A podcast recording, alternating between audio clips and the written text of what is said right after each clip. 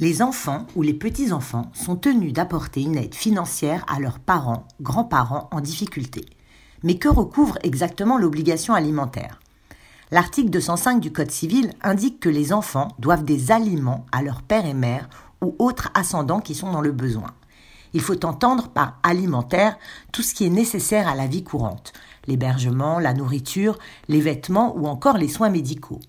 Seuls les descendants en ligne directe, enfants, petits-enfants, doivent aider leurs ascendants, c'est-à-dire leurs parents, grands-parents, arrière-grands-parents.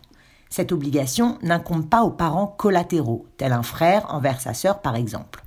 En revanche, la loi précise que les gendres et belles-filles sont tenus à cette même obligation envers leur beau-père et leur belle-mère.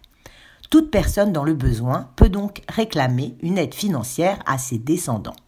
Lorsque l'aide est refusée, le demandeur peut saisir la justice, mais il doit alors prouver qu'il se trouve réellement dans le besoin. Parfois, ce sont les enfants qui se tournent vers la justice s'ils ne parviennent pas à se mettre d'accord sur la contribution financière de chacun.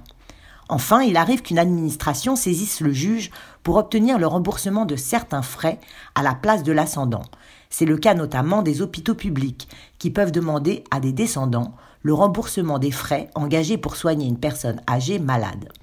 C'est le juge aux affaires familiales du tribunal de grande instance qui vérifie si le parent est réellement dans le besoin et détermine le montant de l'aide financière. Cette aide doit être proportionnée aux besoins du demandeur et aux ressources du ou des débiteurs. Il n'existe officiellement aucun barème pour fixer le montant de la pension alimentaire. Si le débiteur est incapable de payer car ses ressources sont insuffisantes, le juge peut ordonner qu'elle fournisse une aide en nature, en hébergeant par exemple son ascendant.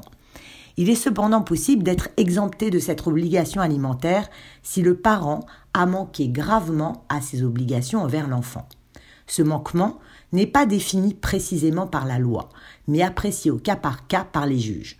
Ainsi, un père qui a nié la paternité de son enfant ne peut exiger de lui le versement d'une pension, et il en va de même pour une mère qui a abandonné tant matériellement que moralement son enfant depuis l'enfance, sans jamais demander de ses nouvelles, alors qu'il était élevé par ses grands-parents.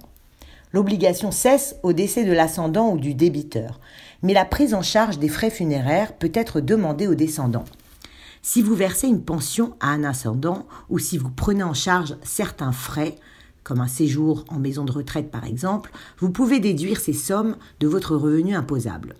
Pour toute difficulté, n'hésitez pas à vous tourner vers la médiation familiale pour tenter de régler cela amiablement. Vous pouvez pour cela vous rendre sur le site www.lamédiationpourtous.com.